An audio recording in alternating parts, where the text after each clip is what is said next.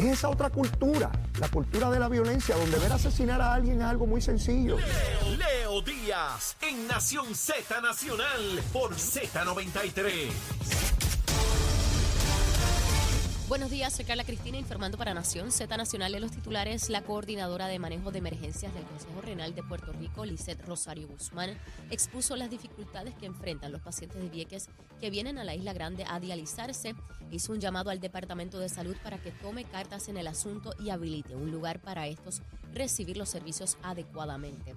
De otra parte, según un estudio realizado por la Escuela para Cuidadores de Adultos Mayores, Muchas de las familias en Puerto Rico que asumen el rol de cuidadores y se ven obligadas a abandonar su trabajo quedan con bajos ingresos y no pueden pagar servicios de enfermería ni un hogar de cuidado, por lo que se advierte de la urgencia de mejorar las atenciones dirigidas a los cuidadores ante un panorama que afecta también a los envejecientes.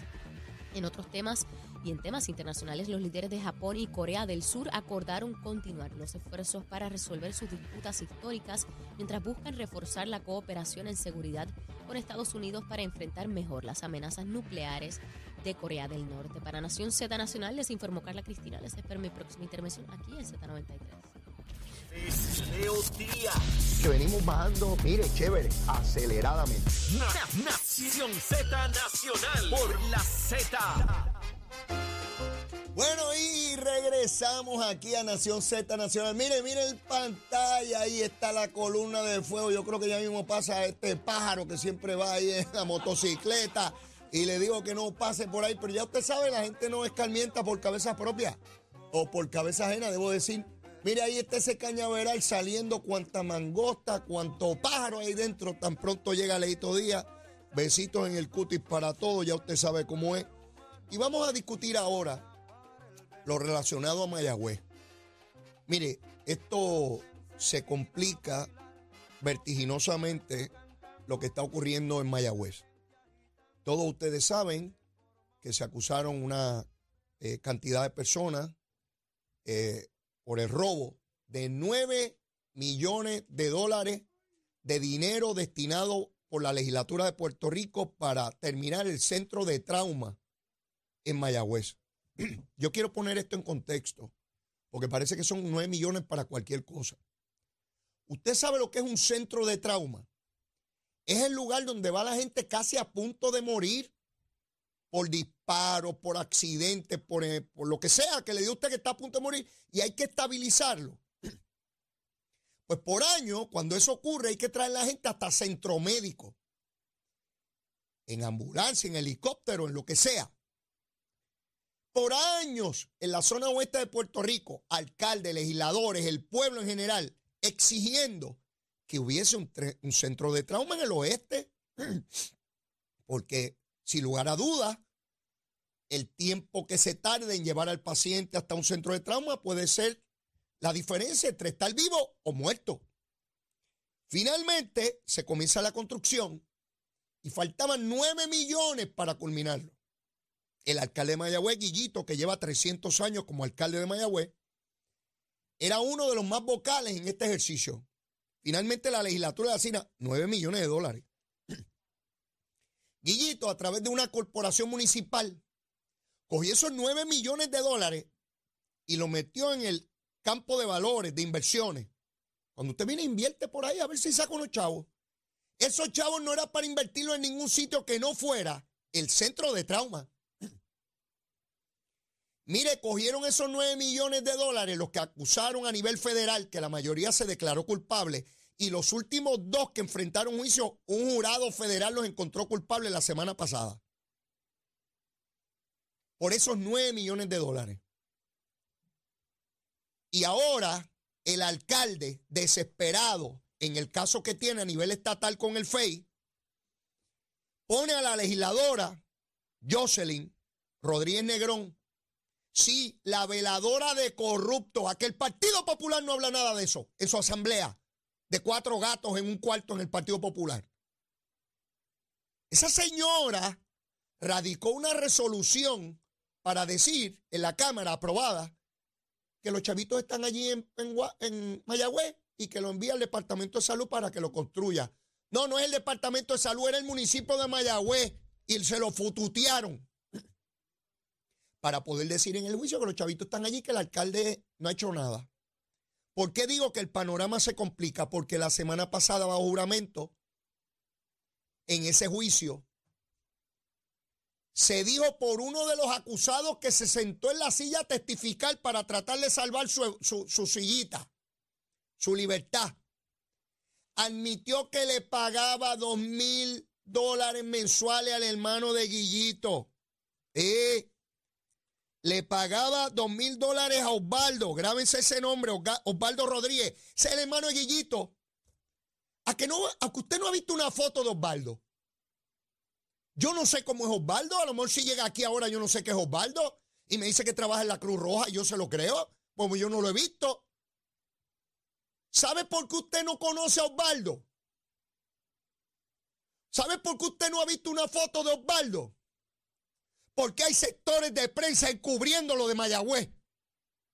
Y no activan sus unidades investigativas. No quieren mirar para Mayagüez para nada. No, nadie sabe. ¿Usted ha visto a Osvaldo? Yo no lo he visto. No sé cómo es ese paro. Pues mire, este señor cogía dos mil billetes mensuales porque le subieron al contratista que fue juez le subieron de 5 mil que cobraba a 10 mil en su contrato, pero tenía que darle chavo al hermano del alcalde llamado Osvaldo y que para el Partido Popular y los chavos no aparecen informados en ningún lugar. Eso no era para ningún Partido Popular, eso era para Osvaldo. Guillito sabía, lo mandó, compartían, lo gastaban juntos. ¿Qué ocurrió el viernes? Hay información de que las autoridades federales se encuentran investigando ese asunto de los donativos ilegales y las autoridades estatales también. Dicho sea de paso, Quiquito Meléndez, representante, envió una carta al Departamento de Justicia Estatal para que investigue ese renglón. Oigan, en este esquema de Guillito, ya hubo un PNP que agarraron a Mejil. Ese pájaro, PNP, fue candidato a alcalde de Guánica del PNP. Y estaba metido con Guillito allí en el traqueteo. ese se declaró culpable. Levantó la mano y dijo, soy culpable. Yo les adelanto algo. Probablemente hay más PNP en este caso. Oigan bien para que nadie, para que nadie se levante con sorpresa. El esquema que tenía Guillito allí incluía PNP y populares. Sí, oigan bien, para que no nos tome por sorpresa.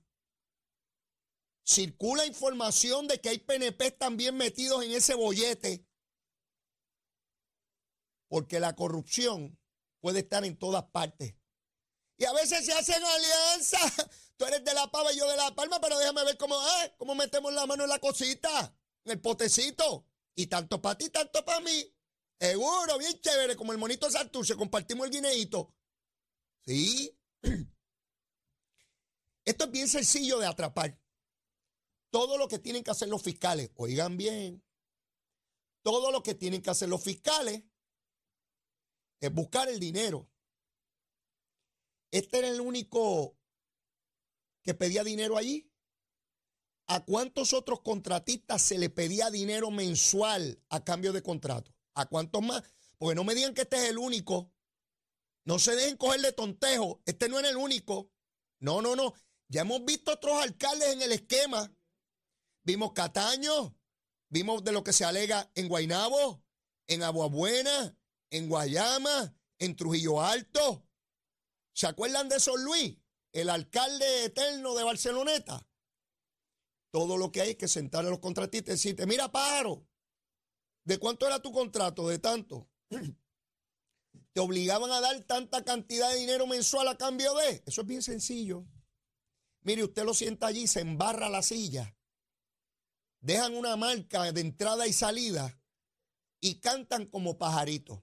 Dicho sea de paso, yo no descarto que ese que acaban de declarar culpable y que espera una sentencia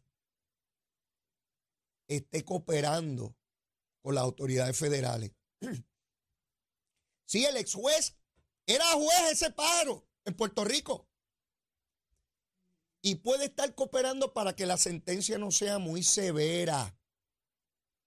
El hermano de Guillito, este Osvaldo, dice la prensa que no tenía dispensa. Ustedes saben que cuando un funcionario público pretende contratar un familiar, la ley de ética se lo impide y como único podría hacerlo es si solicita una dispensa y se le otorga la misma. De lo contrario, no puede contratar a un familiar. Así de sencillo. Ustedes saben que incluso la alcaldesa de San Juan Yulín tuvo que pagar una multa de 8 mil dólares porque contrató un familiar del director médico de la capital. En este caso va más lejos. En este caso es el hermano del alcalde que no pidió dispensa. Y este individuo trabajaba o trabaja todavía en el municipio de... Mire, ese pájaro está hoy en, en Mayagüez cobrando. No está suspendido. Oiga bien, ese señor está hoy en Mayagüez cobrando, no ha sido suspendido. ¿Usted ha visto algún medio de prensa cuestionando al alcalde interino de Mayagüez si va a mantener este pájaro allí? Ese alcalde recibe instrucciones del alcalde suspendido. ¿Sí? Y estos alcahuetes del liderato del Partido Popular no se atreven a hablar de eso porque le tienen pánico a Guillito. Le tienen pánico a Guillito todavía. Y este señor se mantiene en su posición, pero la legisladora, Jocelyn Rodríguez Negrón, oigan ese nombre, que puede ser que ese nombre tenga problemas más adelante, se llama Jocelyn Rodríguez Negrón, ayudante de Guillito, fue empleada de él, está en la legislatura por él, tiene en su oficina Pedro Ballester, era el director de subastas del municipio de Mayagüez, la prensa alega que este señor junto a Osvaldo, el hermano del alcalde, pedían dinero y este señor lo tiene la legisladora allí, la misma legisladora que radica la resolución para decir que los dineros están. ¿Esta señora encubre o es parte de la corrupción? ¿Encubre o es parte directa de la corrupción? Yo estoy preguntándole a esta señora si ella es parte de la corrupción de Mayagüez. Sí, las unidades investigativas, no veo las unidades investigativas fajar, entregar buscando información sobre Osvaldo Rodríguez, el hermano del alcalde que no tiene dispensa, y en un tribunal federal se hace el señalamiento. Mire, y soy justo, trato, trato de ser justo. El único medio que veo consistentemente reclamando esto, y que dicho sea de paso, hoy tiene un editorial reclamando que se investigue hasta las últimas consecuencias de Mayagüez, es el periódico El Nuevo Día. Esa es la verdad. Hoy tienen un editorial de que hay que meterle mano a eso y hasta las últimas consecuencias de Mayagüez, que el esquema es más complejo de lo que sabíamos hasta ahora. Y Guillito sabía, o este tontejo no sabía nada, que votaban 9 millones para el centro de trauma y que él no lo sabía lo un de bobo. Él no sabe nada. Y tampoco sabe que su hermano se robaba dos mil pesos mensuales de ese contrato.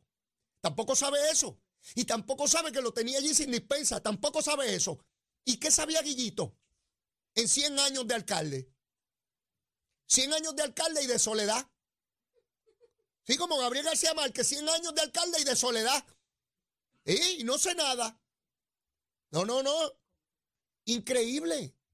Increíble. Pero la doble vara si fuera estadista, mi hermano, tuvieran los titulares, todos los programas de radio y televisión, la prensa escrita, las redes sociales, todo el mundo a palo limpio para un estadista, pero como el Guillito, en el cuarto donde realizaron la reunión ayer, los cuatro gatos que fueron a la reunión, nadie habló de este tema.